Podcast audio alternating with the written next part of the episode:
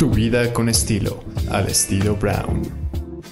Y bueno, el día de hoy aquí, dentro de este encuentro gastronómico desde Acapulco, también estoy con Citlali Gómez Lepe, que ella es una de las mujeres que integra el Consejo de Pesca con Futuro.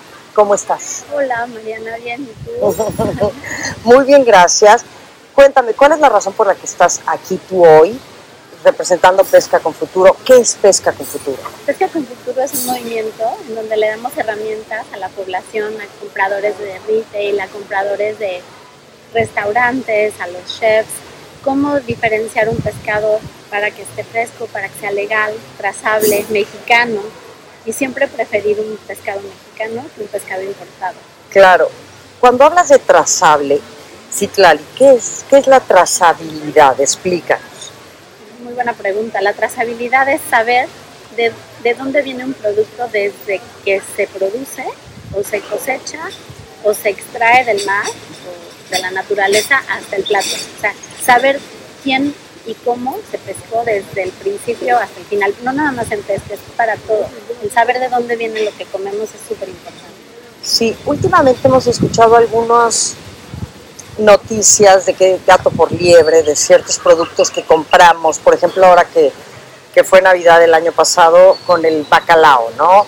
Y antes también hubieron otras, otras bueno, otros productos que te venden en mercados, bueno, y hasta en restaurantes que te los promueven y te dicen, estás comiendo esto y finalmente no lo es. Exactamente. Esa campaña la sacó otra ONG y está bien porque marca una diferencia en donde tenemos que preguntar de dónde, cómo y qué. Porque hay mucha sustitución de especies y también te pueden decir que algo es orgánico cuando no lo es. Es lo mismo que en todos los ingredientes que consumimos.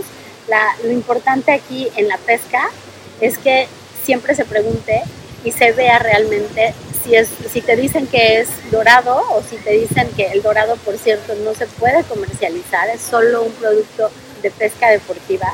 No puedes comercializar el magi, el dorado en México, pero hay otros productos que sí son sustentables que están teniendo bajo precio porque llegan otros a decir que son ese, ese producto, ese greenwash. Entonces, para evitar ese greenwash, lo que necesitamos es preguntar, ver de dónde, ver si tiene legal procedencia, con factura.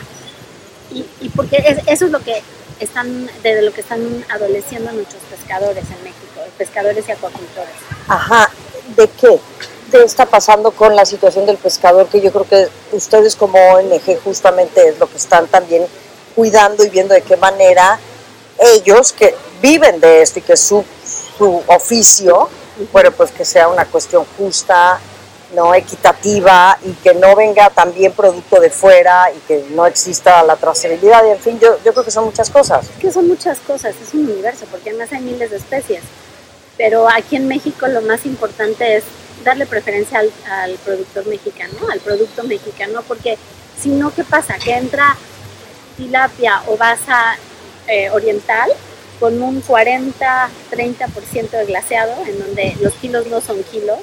Y aquí en México nadie glaseamos realmente. ¿Qué es glasear? Que les ponen agua, los congelan, les ponen agua, o sea, estás comprando agua, estás comprando un porcentaje muy grande de agua. No me digas. Sí, está cañón. ¿Pero los inyectan de agua o qué? No, no, no, los descongelan, los congelan, les ponen agua, les ponen una capa, los vuelven a congelar y entonces hacen que el pescado o el camarón o la especie que sea absorbe agua y entonces te están vendiendo kilos que no son kilos. Okay, entonces no solo es el tema de, de, gato por liebre en donde estás hablando de que te dicen tan tiburón por bacalao, por decir. Eh, estás hablando que también el peso, que sea un peso neto. Y aquí en México, el, el, pescador mexicano no glasea, afortunadamente. O sea, si te dicen que es un kilo, es un kilo. Claro, claro. ¿Y ustedes cómo están favoreciendo, cómo están apoyando todo el trabajo del, del, pescador a través de Pesca con Futuro? Mira, son varias líneas de acción. Una de ellas es hacemos eventos de fundraising, el que hicimos el año pasado en Mayacoba, en donde todos los chefs del colectivo Maya se juntaron y, y, el dinero que se recaudó se le dieron directamente a una comunidad de pescadores en Mérida para hacer sus programas de inspección y vigilancia justo para que no entre pesca ilegal, o sea, para que no entren pescadores ilegales. Otro es, generamos un mapa que se va actualizando en donde se habla de cuáles son especies sostenibles y tienen buenas prácticas en México y cuáles no. No solamente existen cuatro o cinco, ahorita tenemos 48 especies que son sostenibles en toda la República. Se generan fichas técnicas. La mayoría de nosotros somos biólogos, Ajá. científicos, productores, pescadores. Somos una ONG basada en la industria, pero en la industria que llevamos años en eso.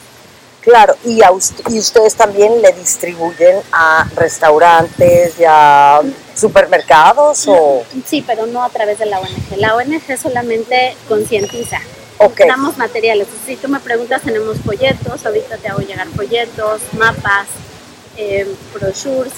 Es dar herramientas de toma de decisión a la gente que compra para, que, para que justo prefiera el pesca- a, un producto pescado en México a que venga, además con la huella de carbono de traer productos de Chile, de traer productos de Asia, olvídate, o sea, es mucho mejor comprar mexicano. Ahora, no siempre local, lo local no siempre es sostenible. En el sureste, Ajá. te dicen, no, es que aquí ya llegó el pescador, no, espérate, ya se acabaron casi el mero, favor ya no consuman tanto mero.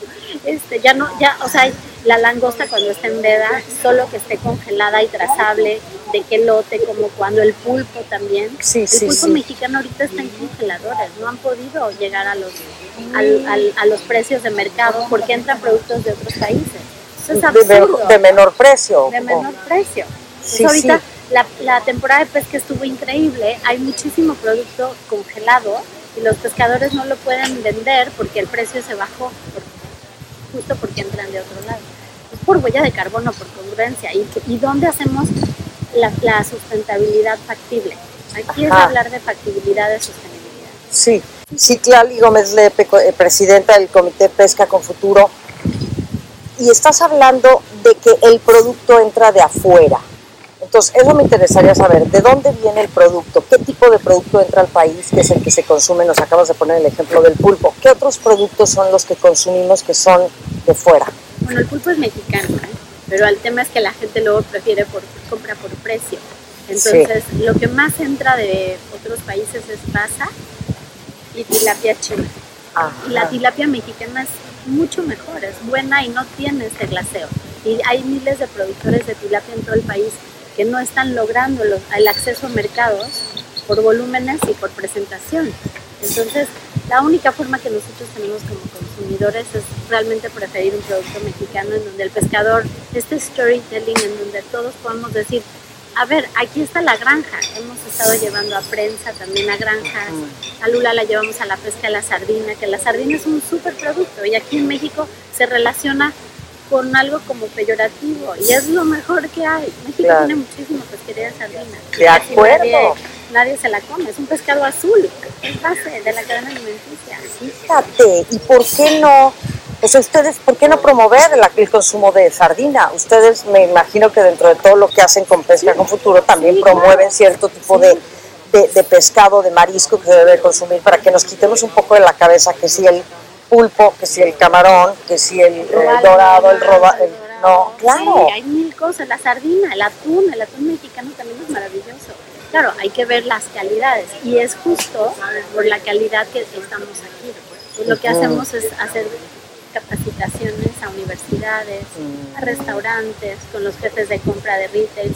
La mayoría de, de cadenas de food service y de retail en México Sí. a través- y en el mundo ya tienen compromisos que cumplir de sostenibilidad. Entonces, a través de Pesca con Futuro les ponemos como el mapa y, y qué productos sí, qué no, y, y- y directo con los pescadores, porque en el último mapa ya viene el directorio de todos los pescadores de la República que tienen permisos, que tienen concesiones Sí. y, y las cooperativas que están haciendo bien las cosas. Ahora en Pesca con Futuro ya se juntaron más de 500 cooperativas de todo el país, en donde justo están hablando de todo eso y, y que conozcan al pescador, Claro, claro. porque eso conecta.